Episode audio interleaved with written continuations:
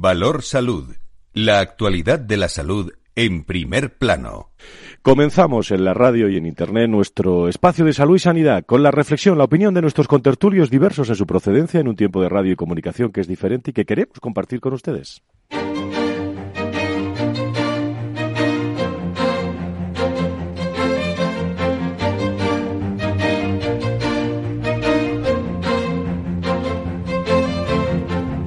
Valor Salud es un espacio de actualidad de la salud con todos sus protagonistas, personas y empresas.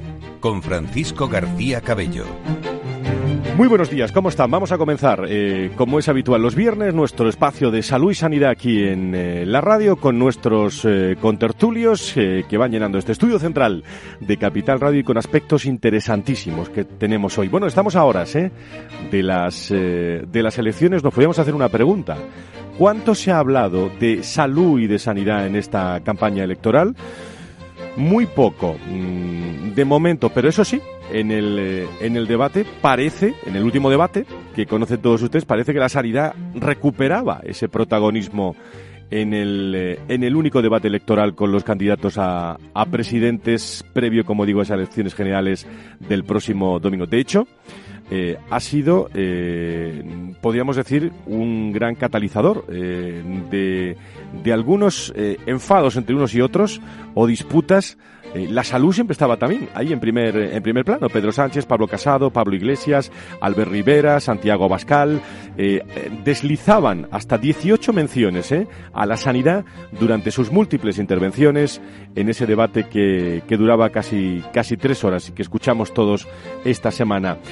donaciones de Amancio Ortega, de equipos oncológicos, la eliminación del copago farmacéutico, han tenido mm, sonada relevancia, al menos en ese debate a modo de propuesta o incluso reproche entre los eh, presidenciables. Además, la cuestión sanitaria ha quedado también bastante repartida a lo largo de la cita política.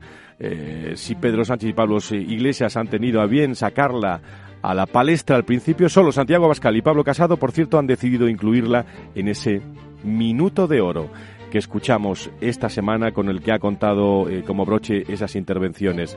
En el transcurso del eh, encuentro, el eh, peso sanitario respecto de los dos debates consecutivos que se celebraron de los fallidos comicios 28 de abril, los candidatos han presentado sus diferentes propuestas en esta materia. Todos ellos han seguido la línea de los programas electorales, recuerdo, copago y eutanasia Partido Socialista, listas de espera de menos de 30 días Partido Popular, eliminar la atención sanitaria o sin papeles Vox, tarjeta sanitaria única Ciudadanos o la Sanidad Universal Unidos, eh, Unidos Podemos. Así llegamos, eh, parece que con un incremento de, actividad informativa en cuanto a la salud y la sanidad de nuestros candidatos, de los candidatos que, que se presentan a presidente del gobierno el próximo mm, domingo, pero eso sí, durante el resto de campaña muy poca la actividad de la salud y la sanidad a tenor también de la importancia que tiene, sobre todo yo digo siempre, y aquí lo vamos a hablar eh, en este programa, de la importancia de los pacientes. Y hoy eh, hablaremos mucho, eh, y estoy seguro de bien, de una asturiana, ¿no? De la científica asturiana Margarita Salas, que fallecía ayer a los 80 años de edad, tal y como se confirmó directamente desde el Centro Superior de Investigaciones Científicas del CSIC, licenciada en Ciencias Químicas por la Universidad Complutense de Madrid, fue eh, discípula, ya lo saben, de Severo Ochoa y una de, las mujeres eh, más destacadas. Eh, hablaba ella mucho también a lo largo y ancho de toda su vida profesional de, de, ser mujer y profesional en aquella época, ¿no? Y una de las investigadoras biomédicas más reconocidas del país. Su trayectoria investigadora comenzó, lo recuerdo, con Alberto Sols en Madrid, hace casi 60 años ya. Con él realizó su tesis doctoral sobre el metabolismo de los hidratos de carbono y también trabajó con el científico Eladio Viñuela, su marido, con quien impulsó, por cierto, la investigación española en el campo de la bioquímica y de la biología molecular. Ochoa le dirigió, por cierto, la tesis postdoctoral que realizó en la Universidad de Nueva York. Todo el mundo, todo el, el, ambiente salud y sanidad de nuestro país, el sector de investigación, se acuerda hoy, nosotros también, descanse en paz, de Margarita Salas. Hablaremos de ella a lo largo del, del programa. Un programa que comienza desde ya, porque luego no nos da tiempo.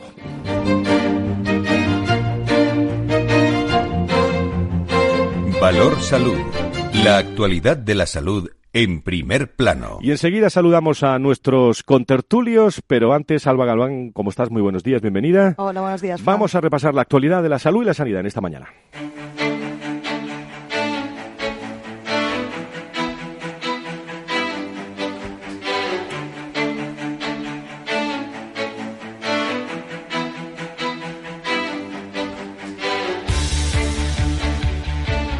Vamos a comenzar con eh, los médicos, eh, que son protagonistas también en este programa, que se reúnen con eurodiputados españoles para abordar el Brexit o la atención sanitaria a inmigrantes. Sí, el presidente del Consejo General de Colegios Oficiales de Médicos, Serafín Romero, ha realizado una visita al Parlamento Europeo donde ha mantenido encuentros con diferentes eurodiputados españoles, así como con representantes permanentes de España ante la Unión Europea y la Comisión Europea.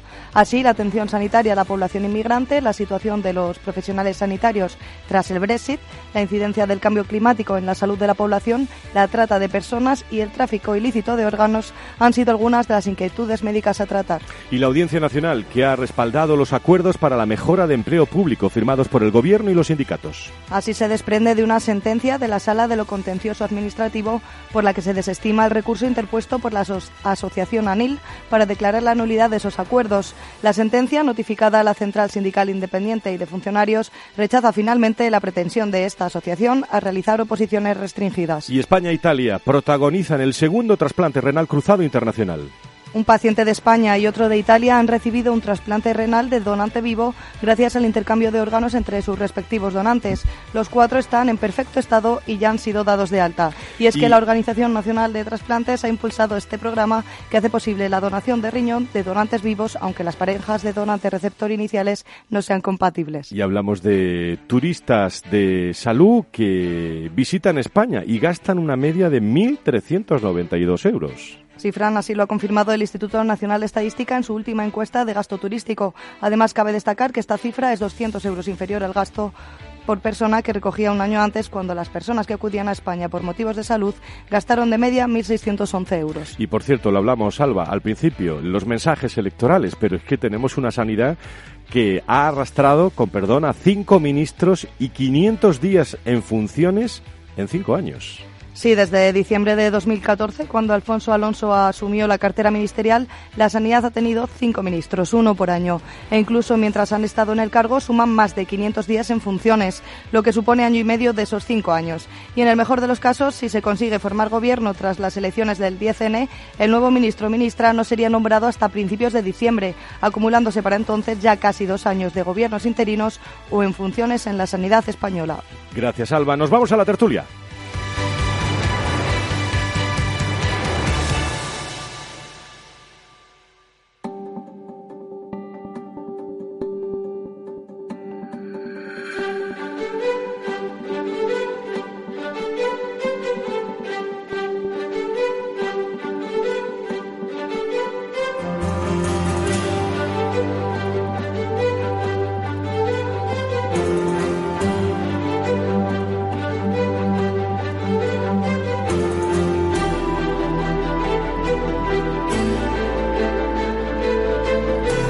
Las 10 y 13, las 9 eh, y 13 las Islas Canarias, saludamos a todas las personas que se van incorporando semana a semana Valor Salud, esta tertulia sobre la salud y con un agradecimiento siempre a todas las personas, les hablamos desde Madrid, que están eh, también en Europa, en eh, Latinoamérica, a través de Internet, a todas las personas del mundo de la salud y de la sanidad. Saludando eh, a nuestros contertulios. Eh, doctor Mugarza, don Fernando, director de Desarrollo Corporativo del IDIS. Don Fernando, muy buenos días. Que me alegra siempre verle. Muy buenos días. Muy buenos días, un placer estar con todos vosotros y recordar dos hechos que son importantes, ¿no? Estamos en la Semana de la Calidad y entramos en la Semana de la Ciencia. Eso es, que vamos a hablar también de, eso, porque decía yo eh, don Luis de Palacio, presidente de FEFE. Presidente, muy buenos días, bienvenido. Buenos días, Fran. Que si hoy nos tenemos que acordar de alguien es de lo científico, de la mujer y de, y de bueno, de, Salas, ¿no? Que, que moría, moría ayer y que se está acordando todo el mundo de ella hoy. Y que yo escuchaba esta mañana algunas palabras de ella hablando de, que ahora es muy fácil, ¿eh? digo, permítanme la expresión, hablar de eh, si la mujer está muy presente en el mercado laboral y todo esto, lo digo con todo el cariño y con todo el respeto, pero antes cuando empezó ella sí que era difícil ¿eh? en este entorno de, de discurso. Yo creo que hay que acordarse de ella hoy, ¿no? Sí, así es. Eh, lo primero la condolencia, ¿no? La condolencia pues a, los familiares y a tantos allegados, ¿no? Y amigos y compañeros que han compartido tanto tiempo con ella, ¿no? Y de alguna forma eh, todos hemos tenido también la oportunidad de estar con, con, Margarita Salas, ¿no? En algún momento determinado de nuestra carrera profesional, ¿no? Por lo tanto, hay ese punto también de, de emotividad. De emotividad y de una gran pérdida, ¿no? Yo creo que hoy, eh, lamentablemente, pues hemos perdido una extraordinaria mujer, en lo personal y una magnífica científica en lo profesional, ¿no? Y yo pues, creo que por eso pues eh, debemos de, entonar ese, esa tristeza, ¿no? Que, nos puede envolver en este momento. Porque lo que decías además, Fran, tiene razón. Dices, eh, si es eh, difícil y cuántas veces hablamos de los temas relacionados con la mujer y todas esas cosas, pero además en el mundo de la ciencia, ¿no? Que tanto necesita ser apoyada en este país. Sí, eh, bueno, eh, apoyar esa reflexión me sumo a ella y a las condolencias porque efectivamente los techos de cristal que ha podido romper pues probablemente no eran ni de cristal, eran, eran más duros, ¿no? Eh, tiene declaraciones, además, que están recordando ahora sobre el, valor intrínseco de las personas, independientemente, y entonces eh, cómo se reivindica por su valor. Eh, no tanto mm, eh, que eso pueda suponer un freno o una discriminación positiva, sencillamente el poner de manifiesto que aquellas personas que, que lo que están es aportando en sí mismo, pues son las que tienen que, son las que tienen que, que apoyarse y, y prosperar. O sea que. Lucía Palomo, subdirectora de, de ASPE, de la Patronal de la Sanidad Privada en España. Doña Lucía, muy buenos días, bienvenida. me, imagino que también acordaros del, del, fallecimiento de una gran persona gran, magnífica profesional. Por supuesto, es una triste noticia, ya que, bueno, ya lo han comentado mis compañeros, a nivel científico era todo un referente, pero también yo quería destacar ese carácter de pionera como mujer en la ciencia que ha servido de inspiración a muchísimas otras que han venido detrás, como María Blasco y como muchas otras que desgraciadamente no son tan conocidas, pero trabajan todos los días muchísimo, me consta, porque tengo varias amigas dedicadas a investigación y es una vida muy dura, pero bueno, y muy poco reconocida, yo creo. Y doy la bienvenida a la doctora Mesana, eh, que es eh, presidenta de la Sociedad Española de Salud y Medicina Integrativa, SESMI, eh, que luego nos presentará un libro, pero querida doctora, muy buenos días, bienvenida. Muy buenos días, muchas gracias. También acordarnos de Mercedes Salas, ¿no? Mm, de Margarita Salas. Perdón, de Margarita, sí, perdón, por supuesto. bueno, como mujer y como científica, pues lo único que se me ocurre, la palabra que me viene a la cabeza primero es admiración, admiración, respeto y agradecimiento porque son estas pioneras nos abren el camino a las que venimos detrás y bueno, es reconocer por supuesto su labor eh, encomiable en el campo de la ciencia y sobre todo la visibilidad de las mujeres en este área, ¿no? que, es muy importante. Sobre todo usted que es médico eh, internista eh, y conoce muy bien, bueno, que no es fácil, que no es fácil. Bueno, la, la primera mujer que estudió medicina en España tuvo que ir a la facultad con escolta tengo que decir. Entonces han cambiado un poco las cosas desde entonces, ¿no? Magnífica tertulia, la que nos espera, eh, la que nos espera hoy. Yo, yo empezaba eh, con eh, diciendo que se ha hablado muy poco de, salud y sanidad en las elecciones, pero que me sorprendió lo mucho que se habló el día del, del debate, porque se habló mucho y, y, mucho de copago, Luis. Ah, bueno. Sí, hubo varios que... Sí, es que es verdad, por desgracia se ha convertido en, un tema para, eh, para posicionarse dentro de un espectro político, cuando realmente eh, en, el resto de, los países el copago es una cosa absolutamente normal y de hecho en España, en el resto de servicios esenciales, pues también es una cosa absolutamente normal. todo el mundo paga, aunque sea muy subsidiario, pero paga por el agua, la luz, etcétera. Entonces yo, yo de verdad que el, hecho de que sí, no, y eso te hace eh, apoyar la sanidad pública y lo contrario eres un, eres un, enemigo de la sociedad de la sanidad pública yo creo que eso, está mal concebido. Deberíamos de superarlo la verdad. Porque porque es que tenemos otras cosas más importantes que resolver que, el, el, copago y además el copago farmacéutico Fran ¿eh? Que es que no hay que olvidarlo, que estamos hablando del 10% de una factura que no, que no suma a PVL, que esto es la noticia que llevamos en el observatorio, no suma, suma menos que lo que mm, se consume a PVL a precio de laboratorio en los hospitales en España. O sea, 500 hospitales españoles consumen más medicamentos a precio rabioso de fabricación que 22.000 eh, farmacias españolas. Y de estas, que son las, este es el copago que estamos eh, discutiendo, el 10%. Este es un tema que se habló, pero eh, Fernando y todos, y, la doctora se incorpora también a la tertulia con nosotros. Eh, cuando leo esto, eh, cuando leo esto, qué fácil es leerlo y hacer un análisis, pero me acuerdo de muchos hombres y mujeres del sector de la salud y la sanidad, incluidos los pacientes. Desde diciembre, lo hemos contado en las noticias, ¿eh? desde diciembre de 2014, cuando Alfonso Alonso asumió la cartera ministerial, la sanidad ha tenido cinco ministros, cinco ministros, e incluso mientras han estado en el cargo, suman más de 500 días en funciones, lo que supone año y medio de, esos cinco años. Así como se puede hacer salud y sanidad en España, queridos amigos. Bueno, pues con, esa tasa de recambio, ¿no? Por decirlo de alguna forma, o de conversión, pues la verdad es que es harto difícil, es harto, harto complicado, ¿no? Gestionar algo y algo tan complejo, además, como es la sanidad, ¿no? Yo, si me permites, Fran, eh, haría una reflexión, ¿no? Y es eh, decir, la primera de todas que yo creo que nos escuchan, ¿no?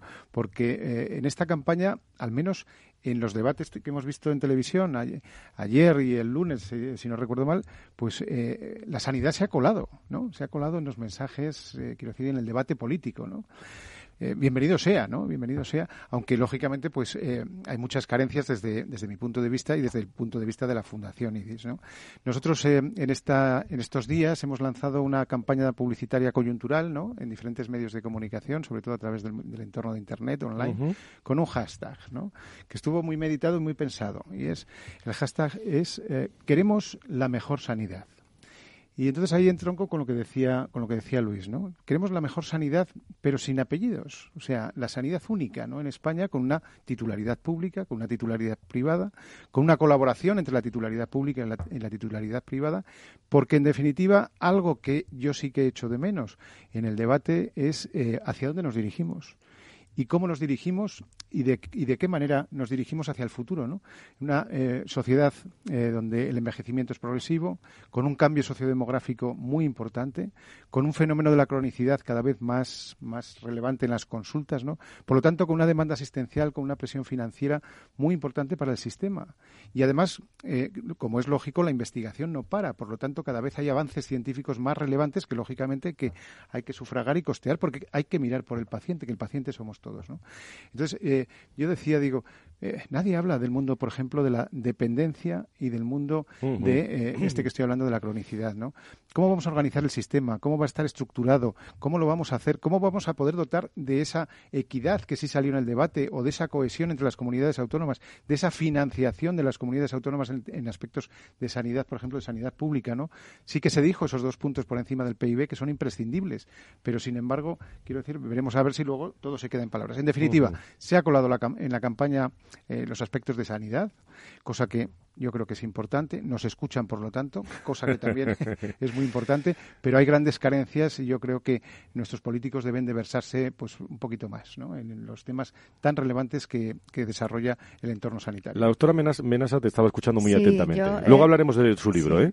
Sí, no, no, quiero hablar del libro ahora, sino que quería recoger un poco porque me parece muy interesante lo de la cronificación de la sociedad ¿no? en la que estamos. Europa, eh, España concretamente es uno de los países con una población más envejecida de Europa surge el problema de la cronicidad, surge el problema de la pluripatología. Mayores de 65 años suban eh, una media de cinco enfermedades eh, y surge el problema de la polimedicación. Y entonces ahí la medicina integrativa tiene un papel importantísimo para reducir eh, la necesidad de fármacos ¿no? con, otras terapias, ¿no? con otras terapias que se pueden incluir, complementarias, por supuesto, sumadas a la medicina convencional, que eso es la idea de medicina integrativa. ¿no? seguimos haciendo medicina, pero además sumamos más cosas. Lucía, si se habló de algo en el debate fue de, economía y de, y de desempleo y, de, y, de, y del paro, que por cierto mm, crece ya por debajo de lo que mm, crece la economía eh, en nuestro país. Y el día 27 de noviembre, ASPE eh, organiza la, la segunda eh, edición de eh, bueno el encuentro de recursos humanos y salud en el que colaboramos desde el foro de recursos humanos pero eh, fundamentalmente hay dos aspectos que me interesan mucho de ese programa que es la escasez de, profesionales y la rotación también de profesionales en el entorno y de eso se va a hablar en ese congreso no Lucía Sí, vamos a celebrar la segunda jornada de recursos humanos en sanidad el día 27 en el auditorio de Banco Sabadell y dos de las principales mesas son las que tú has comentado. En la mesa de escasez de profesionales vamos a contar con Rodrigo Gutiérrez, el director general de ordenación profesional del Ministerio, y en la mesa de rotación pues asistirán varios headhunters, directores de recursos humanos para contarnos un poco cómo influye la alta rotación y la dificultad de encontrar al profesional adecuado en el funcionamiento de las empresas sanitarias.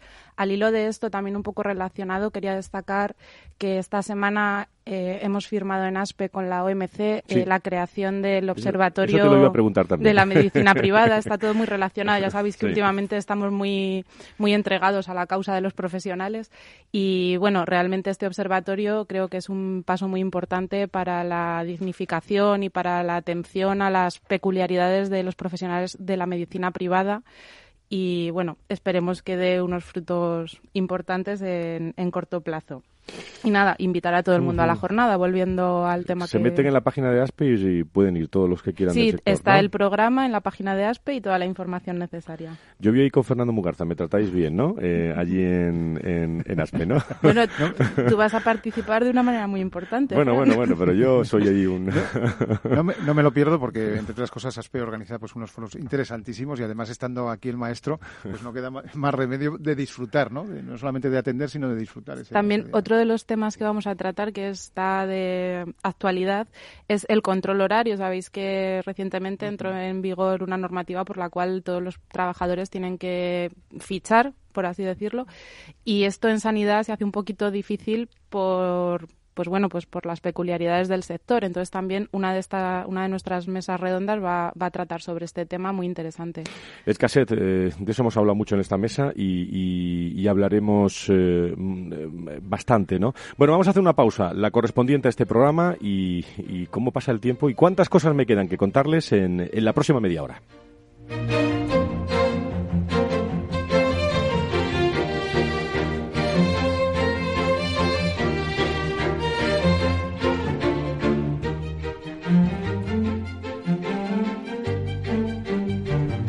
Valor Salud es un espacio de actualidad de la salud con todos sus protagonistas, personas y empresas. Con Francisco García Cabello.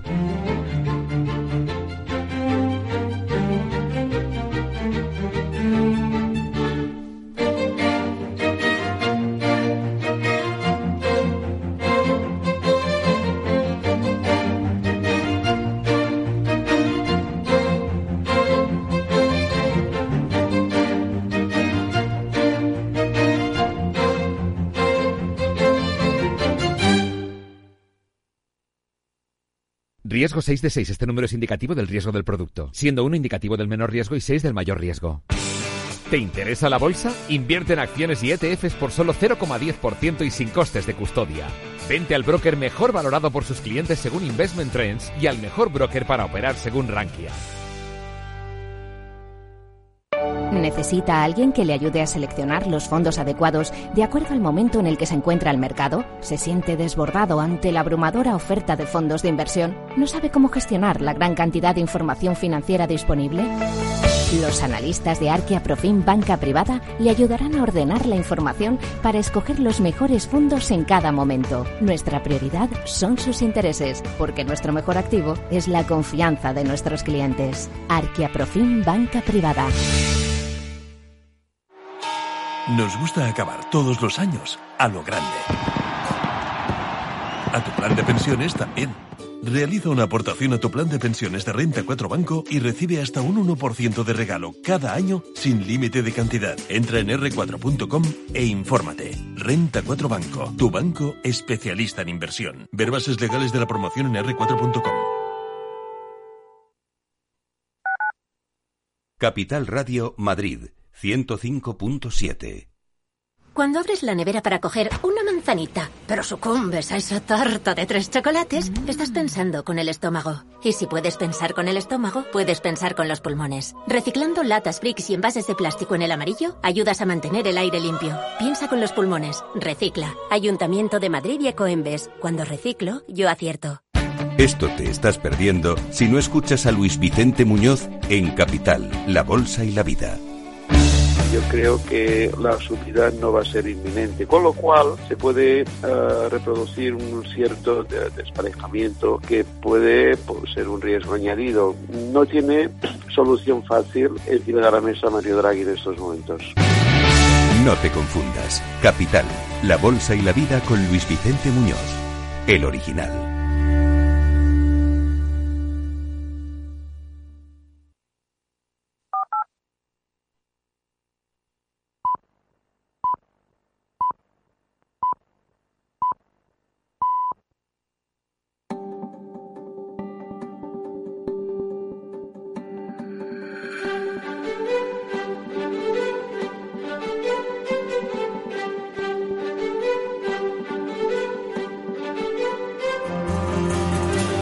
Valor Salud es un espacio de actualidad de la salud con todos sus protagonistas, personas y empresas, con Francisco García Cabello.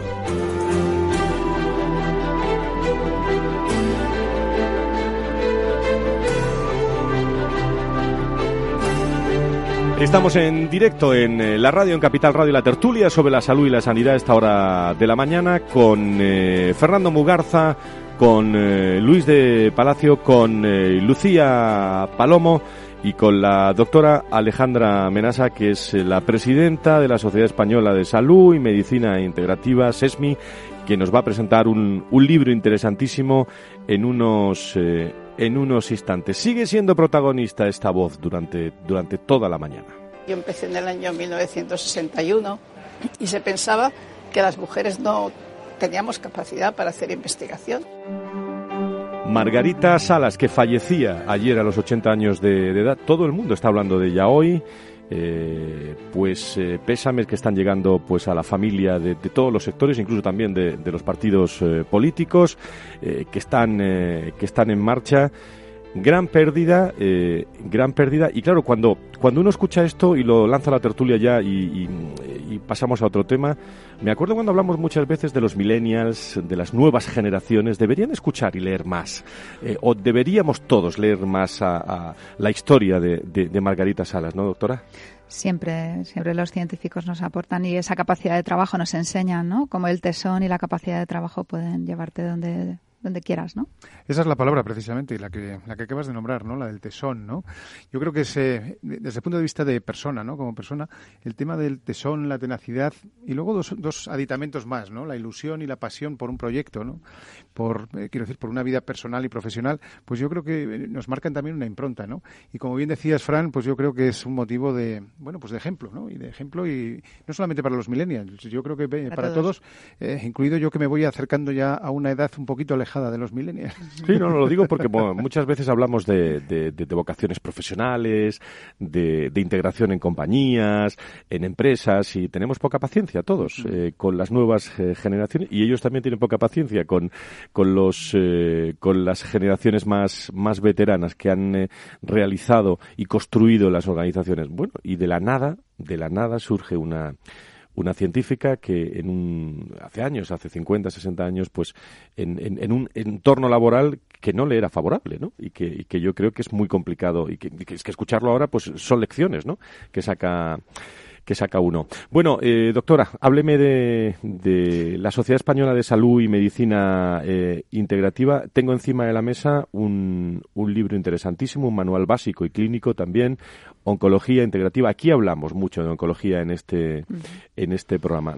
¿Qué nos encontramos en estas páginas? Bueno, yo quiero decir primero, como presidenta de la Sociedad Española de Salud y Medicina Integrativa, que este libro está casi, bueno, un, un 70% de los, de los médicos que intervienen y de los profesionales sanitarios que intervienen. También hay enfermeras, psicólogos, etcétera, porque la misma palabra integrativa no incluye un equipo multidisciplinar para el abordaje del paciente. Y quiero decir que este libro es una primicia en, castellano, porque sí que hay un libro de oncología integrativa en Estados Unidos, pero este es el primero que se escribe en castellano con profesionales españoles en su mayoría. Y bueno, eh, es un libro que me parece súper interesante por lo que puede aportar, eh, ya que estamos en una radio que también se ocupa de los asuntos económicos, pues creo que, que la medicina integrativa puede, puede aportar algo en la reducción de gasto muy interesante en la mejoría de la calidad de vida de los pacientes fundamental. Puede hacer, hay un estudio muy, muy reciente del doctor Rossi, Elio Rossi, que es eh, un, médico integrativo italiano, que eh, a, diferencia de lo que creen algunas personas de que la, medicina integrativa puede sacar al paciente del circuito oncológico tradicional, esto es absolutamente incorrecto. Eh, la medicina integrativa ayuda a que el paciente permanezca, a que tolere mejor la quimioterapia, que tolere mejor la radioterapia, porque, por ejemplo, se ha demostrado que la acupuntura, con una evidencia grado A, que en medicina integrativa, eh, medicina es, es una evidencia la más alta, eh, metaanálisis, estudios de metaanálisis, la acupuntura tiene eh, eh, mucho éxito en el control, por ejemplo, de los vómitos de la quimioterapia, ¿no? Eso es una evidencia graduada. Entonces, simplemente hmm. queremos decir que sumar, que no se trata de ninguna competición, sino de sumar la medicina convencional con otras técnicas como la, puede ser la acupuntura, como puede ser eh, la reflexoterapia, como puede ser eh, la, eh, la, ortomolecular, que es suplementar con vitaminas y, minerales a dosis terapéuticas, y sobre todo cómo concebimos al paciente, porque más que una suma de técnicas, la, la oncología integrativa concibe al paciente de una manera global, incluyendo sus aspectos psíquicos, físicos y sociales también. Y, yo creo que esto es súper importante. La dieta, la dieta es fundamental. por favor, un oncólogo no le puede decir a un paciente oncológico que puede comer lo que quiera. No, no se puede comer lo que se quiera porque la dieta es muy importante, puede prevenir tumores y puede mejorar eh, la respuesta a la quimioterapia, porque la respuesta a la quimioterapia hay estudios muy recientes que nos indican que la flora intestinal que tengamos, la microbiota intestinal que tengamos, va a determinar la respuesta a la quimioterapia. Entonces, la dieta es fundamental en esto porque es uno de los impactos más importantes en la, en la microbiota. Por ejemplo, o el ejercicio físico. El ejercicio físico en pacientes con cáncer de mama, esto hay muchos ensayos clínicos también realizados. Eh, hay un hospital referente en esto, que es el Hospital Anderson de Estados Unidos, eh, donde se ve que el ejercicio físico en mujeres con cáncer de mama mejora el pronóstico considerablemente. Entonces, simplemente la medicina integrativa viene a decir esto, ¿no? Viene a decir tengamos en cuenta aspectos globales que mejoran la salud del paciente, que pueden mejorar su bienestar. y que pueden mejorar su calidad de vida. Preguntas para la doctora que nos invita. Eh, nos, Luis, Fernando, Lucía, adelante. buenos días y encantado de, poder estar con usted. ¿A quién va dirigido este libro? Bien, el libro está pensado inicialmente para profesionales. Es decir, está pensado, eh, es una revisión científica de cada técnica. Por ejemplo, yo que soy especialista en ozonoterapia, he hecho una revisión de eh, los beneficios que puede tener el ozono sumado a la quimioterapia y a la radioterapia. Por ejemplo, por poner un ejemplo fácil que es mi capítulo, entonces lo tengo más a mano. Eh, es una revisión científica de todo los, lo que hay bueno, de todo. Obviamente todo no se puede porque es ingente la información que hay, pero de la mayoría de los artículos que hay sobre cada técnica. En mi caso, la, la ozonoterapia, la acupuntura. Entonces, es un material que está más dirigido a los profesionales sanitarios que traten con pacientes oncológicos. Pero es un libro que puede leer también los pacientes. Los pacientes, nosotros parece que tenemos miedo. Eh, tenemos frente a nosotros el paciente informado y los médicos parece que tememos del paciente informado porque parece que nos interroga y nos hace ser mejores y estar más informados. Pero yo creo que los pacientes cada vez están leyendo más. De hecho, este libro lo han pedido pacientes también y, por supuesto que lo pueden leer, pero está dirigido especialmente a los profesionales. Fernando. Sí, una, una cuestión, doctora, este, relacionada con eh, precisamente con la medicina integrativa. Además, tengo un buen amigo que está en Zaragoza y se llama Mariano Bueno. Le envío, envío además un abrazo desde aquí, ¿no? Yo también. Sí. sí eh, la pregunta es concreta, es una especie de pregunta tres en uno. ¿eh? O sea, la primera es ¿qué, lugar ocupa la plasmaféresis, la, perdón, la plasmaféresis, precisamente la medicina integrativa? La segunda, ¿cuál es el papel del psicólogo, eh, precisamente en esa medicina psicosomática que me imagino que también tocáis? Y la tercera es un poquito más, quizá con un poquito más de polémica, ¿no? Que es el tema de la homeopatía. Bien, eh, bueno, voy a responder eh, por el por la, por la que más eh, me afecta personalmente, yo soy psicoanalista además de médico internista, tengo formación psicoanalítica en la Escuela de Psicoanálisis Grupo Cero y soy directora del Departamento de Clínica psicoanalítica. Entonces, decir que, los factores psíquicos me parece fundamental. De hecho, la medicina integrativa en su propia definición incluye que hay que abordar los, los eh, problemas, los, factores psíquicos del paciente. Cuando hacemos una historia clínica, una anamnesis médica completa, vemos que no ha pasado en cualquier momento de la vida del paciente esa situación, sino que algo ha pasado en su vida, o bien una separación traumática, o bien una pérdida de un familiar. Es decir, siempre ha habido o, la mayoría de las veces ha habido situaciones psíquicas muy importantes que han removido mucho a esa persona, que han impactado directamente sobre su sistema inmune. Tenemos toda una especialidad que se llama psiconeuroinmunología, que científicamente estudia la relación entre el sistema inmune y los impactos psíquicos. ¿Vale? Y eso está ya más que demostrado y creo que, no hay lugar a, poner en duda esto. Entonces, el papel del psicólogo, del psicoanalista en, este caso es fundamental en los equipos y, de hecho, nosotros trabajamos en equipo multidisciplinar con un psicólogo siempre. La psiconcología está cobrando mucha importancia en los últimos años. En los hospitales ya está incluido un psicólogo en casi todos los servicios y esto me parece fundamental. Bien. Eh, sí, sí, adelante, adelante. es que como me había hecho tres, yo claro cuando queráis. Adelante, perdón, perdón. Es una pregunta tres en uno. Ahora además venía lo más, lo más polémico, que es la homeopatía. Bueno, bien. A ver, yo em, detecto una cierta mm, tendencia, eh, digamos, demasiado radical en cuanto al concepto de ciencia que hay actualmente, donde lo que no se comprende se rechaza de una manera visceral, eh, con argumentos afectivos y creo que eso no es no es muy compatible con el concepto de ciencia. un científico tiene que tener la mente abierta, eh, tiene que eh, pedir, por supuesto, evidencias científicas. De hecho, en homeopatía las hay. Yo tengo un, compañero que es el doctor Gualberto Díaz, que es una máquina de referencias. Le, tocas así, te dice todas las referencias de homeopatía científicas que hay en cada especialidad. Entonces, bueno, la homeopatía está, como mucho yo diría, podemos decir, en revisión. Se están haciendo trabajos más amplios. Evidentemente no hay no hay recursos económicos tan grandes como los que puede tener la farmaindustria convencional para, para investigar. Pero bueno, el primer ensayo clínico que se hizo se hizo con homeopatía en la Segunda Guerra Mundial, con el gas mostaza. A, los, a, los, a las personas que fueron eh, impactadas por el gas mostaza y heridas se les puso pequeñas dosis de, gas mostaza y se encontró una mejoría clínica. ¿no? Ese fue el primer estudio y el primer ensayo clínico que se hizo en medicina en general. Entonces, bueno, yo creo que la, la homeopatía, por lo menos merece mm, eh, una actitud de espera y de, ver qué pasa, ¿no? Y no de juzgarla afectivamente y decir esto no sirve, ¿no? Solamente eso. ¿Y plasmaféresis? Bien, no soy especialista en, ese tema y, no mm. podría, no podría.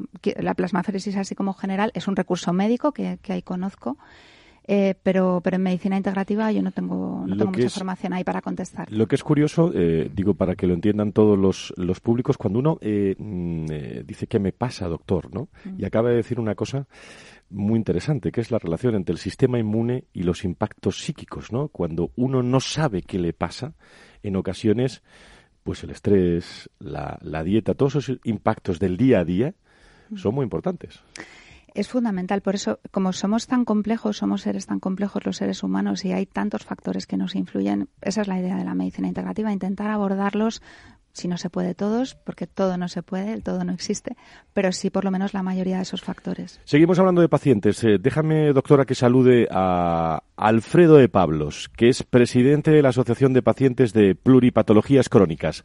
Y creo que está en una ciudad que yo quiero mucho, en mi querida Málaga. Don Alfredo, encantado de saludarle. Muy buenos días. Muy buenos días. Hoy hace un poquito de frío aquí. ¿eh? bueno, bueno, frío, frío en Málaga me dirá usted lo que es, pero bueno.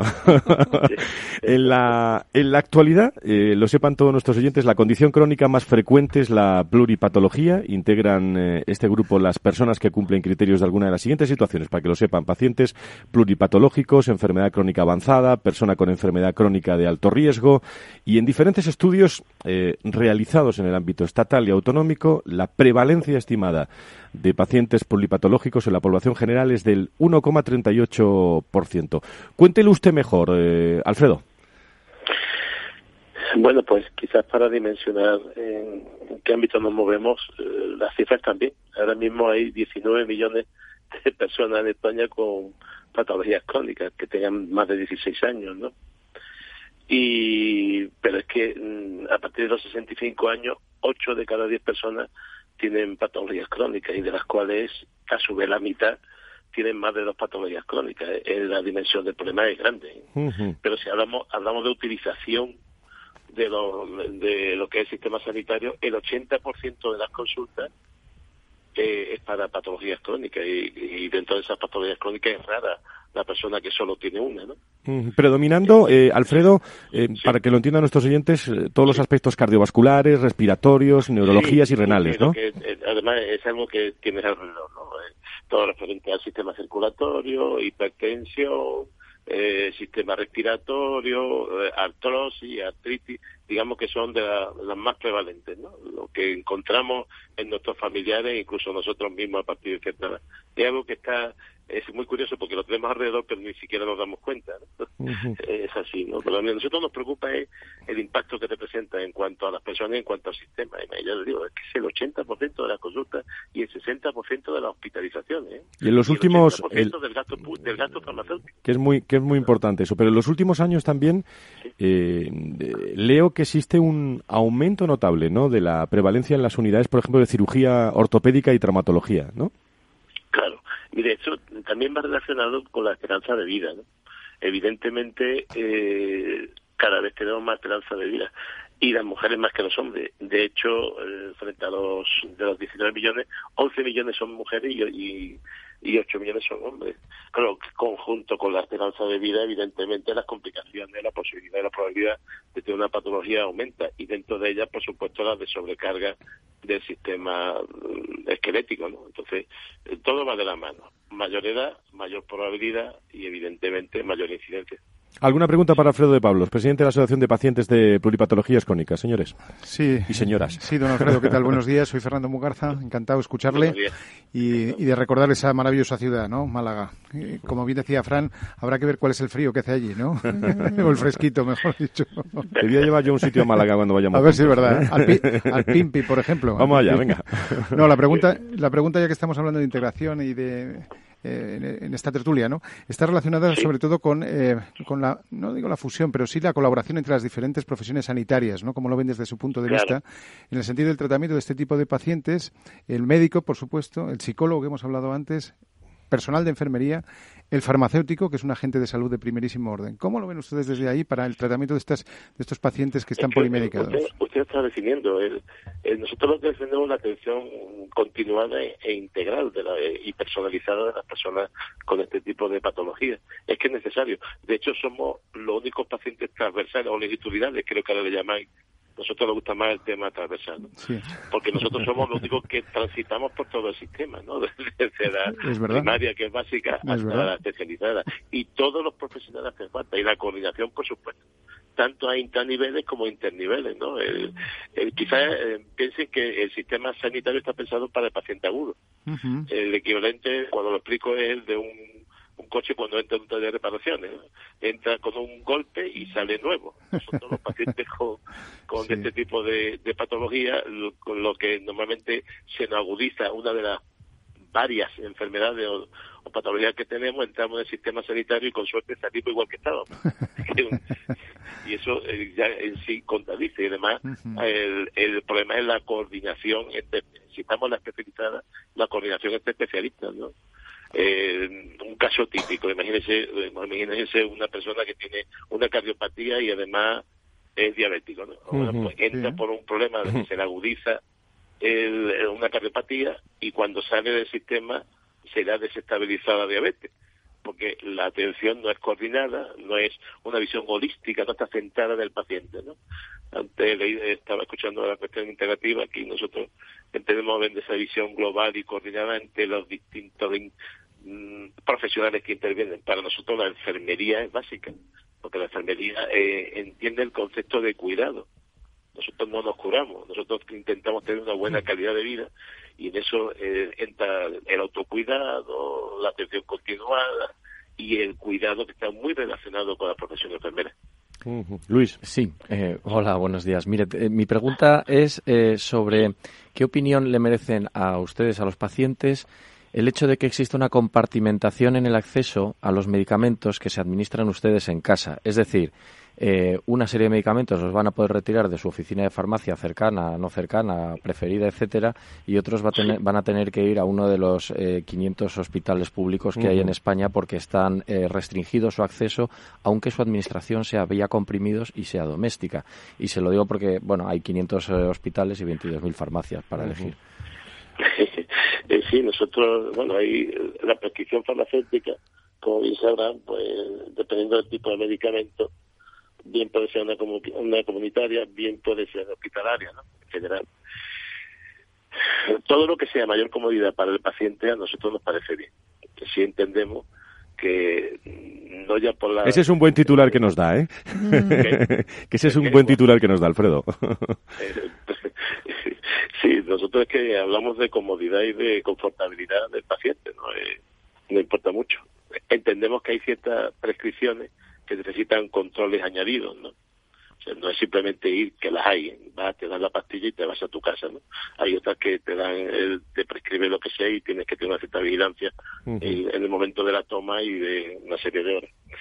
Eh, nosotros creemos que mm, con el avance de las tecnologías y con el avance ahora mismo de, todo lo relacionado con la sanidad, en la medida de lo posible necesitamos una sanidad confortable pero sin perder la seguridad del paciente. Y la seguridad farmacéutica es básica y, más en, en, pacientes que somos polimedicados. Eh, la prescripción natural para un paciente con pluripatología va más allá de los cinco medicamentos eh, diarios y en muchos casos estamos hablando de personas que son 20 y 20 y tantas eh, las prescripciones que tienen de, distintas, distintos medicamentos.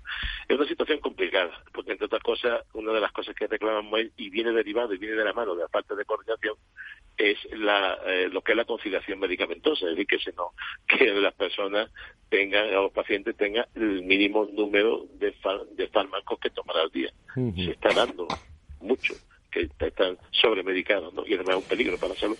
Pues yo creo que es un aspecto eh, interesantísimo y, que es muy importante que lo conozcan todos. Pues a mí me agrada tanto cada vez más que los pacientes estén presentes en este en este programa eh, porque eh, yo les entiendo muy bien. Cuando, cuando lo cuentan, les entiendo muy bien porque lo cuentan de forma muy sencilla, Fernando. Bueno, la, verdad es que eh, cuando decías... Pero es que es muy desconocido muchas veces el, discurso. Absolutamente. mira, me, lo pones además el balón en el pie, ¿no? Precisamente con el tema este de las elecciones, todo este lío, uno de los temas que echamos de menos es la revisión de, de nuestro ordenamiento sanitario también, ¿no? De la Ley General de Sanidad, de la Ley de Autonomía del Paciente, perdón, para que el paciente realmente esté informado y pueda elegir, que lo más importante es la libertad de elección, que yo creo que eso es un aspecto muy muy relevante. Y no, es que me sonreía cuando lo decías porque dicen, se explican muy bien. No, nos explicamos muy bien. Recuerdo que pacientes somos todos. Eso es, eso es. Pues, eh, Alfredo, ¿algo más que añadir? Eh, bueno, en principio agradecerles que, que nos hayan llamado porque eh, creemos que es necesario el problema es que las, en general los pacientes nos ordenamos igual que el sistema por patologías, ¿no? Entonces, a veces llama la atención una asociación que no tiene una patología escrita, con la nuestra. Pero es que nosotros nos dedicamos a eso, eh, a intentar mejorar el sistema. Y les digo algo, y si les digo a todo algo, algo que está muy olvidado, que es eh, la confortabilidad en cuanto a la accesibilidad no física, sino tener cerca eh, la atención sociosanitaria, porque hay veces que el profesional médico cree que a los pacientes no reparte Amazon, ¿no? Sí, sí, sí, es muy, una cosa muy curiosa. muy expresivo. Que, cada vez los problemas de movilidad eh, son mayores, que ya cada vez falta más la red de protección familiar, eh, por razones culturales y por razones sociales, ¿no? todos esos aspectos hay que mirarlos porque van directamente relacionados con la adherencia y con la mejora de la calidad de vida. Alfredo, sí, Alfredo de Pablos, presidente de la Asociación de Pacientes de Pluripatologías Crónicas. No tenemos tiempo para más. Le agradezco mucho su, su presencia en este programa. Muchísimas gracias. ¿eh? Muchísimas gracias a Y por cierto, creo que tengo a, otra invitada, muchos doctores, lógicamente, están pasando por este programa. Eh, Carmen Jodas es médico de familia eh, y me va a hablar de, de Doctoralia, el, marketplace de salud más grande del mundo, que, ha elaborado por una guía básica para dar a conocer cuándo y qué chequeos médicos deben realizarse los hombres en materia de prevención de salud. No me miren ustedes, eh, que tengo aquí a Luis de Palacio, Fernando Mugarza. Ah. Carmen, ¿cómo estás? Muy buenos días, doctora, buenos días. Buenos días, buenos días. Bueno, y además ustedes eh, le están animando, eh, bueno, esa moda que hay, ¿no? De, noviembre se ha convertido en el mes por excelencia de la salud masculina y la iniciativa Movember, ¿no? De, que invita a los hombres de todo el mundo a dejarse crecer el bigote. Yo se lo he dicho a ah. Fernando. yo estoy de moda, entonces. Yo estoy de moda. Se ha puesto de moda, sí. Bueno, pues eh, las claves fundamentales, eh, 40 años, bueno, chequeo anual, 50, toca ir al urólogo, ¿no, Carmen? Sí, bueno, la verdad es que a partir de los 50 es la edad más o menos que el paciente suele empezar a acordarse de que existe la próstata. ¿eh? Y entonces, bueno, vienen a la consulta de atención primaria a preguntarnos si tiene que hacerse alguna prueba especial o tener un poquito de interés porque efectivamente ya empieza a sonar el, el marcador del PSA, que es famoso ya porque la gente efectivamente accede a información y conoce en qué consiste, ¿no? Nosotros realmente en atención primaria lo que hacemos es valorar un poco los síntomas que tiene el paciente y si necesita o no hacerse una analítica con ese marcador. Realmente lo que hay que hacerse en sanidad en general es una revisión de todo, ¿no? Del colesterol, de la tensión, una valoración completa. Y en la salud masculina concretamente podemos pedir ese marcador en la sangre y nos orienta al valor que tiene y si hay que hacer o no algún estudio mayor después en el urólogo. Y todo eso a partir de los 50, ¿no? Sí, bueno, a veces lo hacemos antes. Si el paciente tiene síntomas antes, la edad es un poco orientativa. En verdad lo que vale es la clínica, porque nosotros hasta hace poco los estudios que teníamos son eh, que no tenemos que hacer ese marcador sistemáticamente a la población general, solamente si hay algún síntoma que lo determine. Pero es cierto que a partir de los 50 pues empiezan a aparecer síntomas sutiles de o levantarse más, hacer pipí por la noche o que empieza a costar un poco iniciar la misión porque el chorro es un poquito más débil. Bueno, hay gente que empieza un poco antes y gente que empieza un poco después. Es una verdad orientativa. Doctora, da tiempo para una pregunta nada más del doctor Mugarza. Adelante, doctor. Sí, la verdad es que estaba escuchando atentísimamente porque estoy en ese rango de edad, ¿no? Y eh, bueno, eh, tengo que, tengo que prestar más atención. Solo una cuestión breve, brevísima. Ha hablado del PSA, pero el PSA es una prueba inespecífica, ¿no? Desde el punto de vista de hipertrofia benigna de próstata. Aparte del PSA, ¿hay alguna otra indicación, prueba que pudiese complementar a esta? Bueno, el, sí, el tacto rectal, verdaderamente que cada vez casi casi que lo hacemos menos en atención primaria porque los pacientes se resisten un poco y no es agradable. Y entonces llamamos al urólogo que es quien hace una mm, ecografía para valorar el volumen de la próstata y, y, determinar si el volumen o hay alguna lesión dentro de la próstata que, que nos indique una biopsia es verdad que el PSA no se corresponde directamente con que aparezca alguna lesión, pero bueno, mm, es lo que tenemos a mano, es que nosotros la atención primaria tenemos los valores que tenemos. Si la clínica evidentemente es, es clara y el paciente, el PCA es normal, yo igualmente tengo la indicación de mandarlo al urólogo, porque lo que prima es la clínica. Muy bien, Carmen eh, Jodar, médico de familia, y desde este estudio de doctor Alia, muchísimas gracias. Eh, buen, recordatorio, Carmen. Gracias. Gracias. Y como este programa está vivo eh, y se comunica a través de WhatsApp, tenemos una triste noticia también que comunicar a, a los oyentes. nos acabamos de enterar ahora mismo de la muerte del presidente de la Asociación Española de Trasplantados, Juan Pedro Baños. Eh, él, bueno, lo era todo en, la ET eh, y para lo bueno y para lo malo. Y, se me expresan también pues José Luis Vaquero eh, muchísimas personas que se han enterado a lo largo del, WhatsApp. Un abrazo muy fuerte a toda la familia y a toda la Asociación Española de Trasplantes. Vaya como estamos hoy doctora bueno, pues de los vivos un poco. Eso es, eso es. Pues un abrazo muy muy fuerte y descansen en paz también Pedro Pedro Baños, eh, presidente de la Asociación Española de, Trasplantados. Queridos amigos, que nos vamos, eh, que nos vamos al fin eh, al fin de semana, a ver si lo cogemos ya. Sabes, hace tiempo que no hablamos. Tengo tanto que contarte ha pasado algo importante, puse el contador a cero. Bueno, que, que os espero, ¿eh? ¿eh? Os espero a todos, ¿eh? eh el día el día 21 en eh, entrega de los New Medical Economic, pero no, se la entregan a Fernando Mugarza, se la entregan a Luis de Palacio, se la entregan a Carlos Ruz, se la entregan a Manolo Vilche, se la entregan a Lucía Palomo, se la entregan al equipo de Valor Salud. Allí estamos, ¿eh? A todos, ¿eh? Es un gran equipo, no queda más remedio.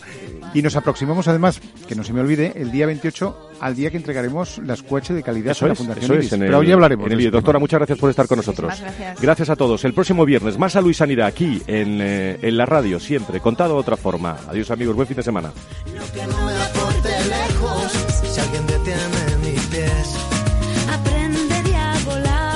Valor Salud. La actualidad de la salud en primer plano todas las semanas con sus personas y empresas. En Capital Radio, con Francisco García Cabello.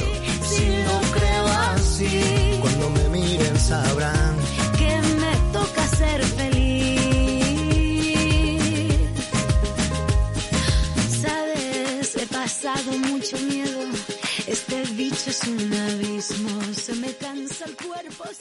En CX Loyalty llevamos más de 40 años trabajando para conocer y comprender a los consumidores. Gracias a esto, somos líderes mundiales en diseñar, crear y gestionar programas de fidelización para algunas de las empresas más grandes del mundo. Desarrollamos propuestas de valor para mejorar el día a día de las personas y por eso, desde CX Loyalty, queremos ayudarte a que te encuentres más seguro con nuestro Consejo de Ciberseguridad, todos los lunes a las 19.30 horas en el De Capital Radio. No te lo pierdas. Hola, soy Leopoldo Abadía, autor de La Crisis Ninja, y quiero hablaros de lo normal. Lo normal es que cuando inviertas tus ahorros, nadie deje los mejores productos de inversión para otros que tienen más dinero. Con Finanbest puedes invertir como lo hacen los grandes patrimonios, accediendo a los mejores productos de inversión. Entra en finanbest.com y descubre que lo normal es extraordinario. Lo normal es Finanbest.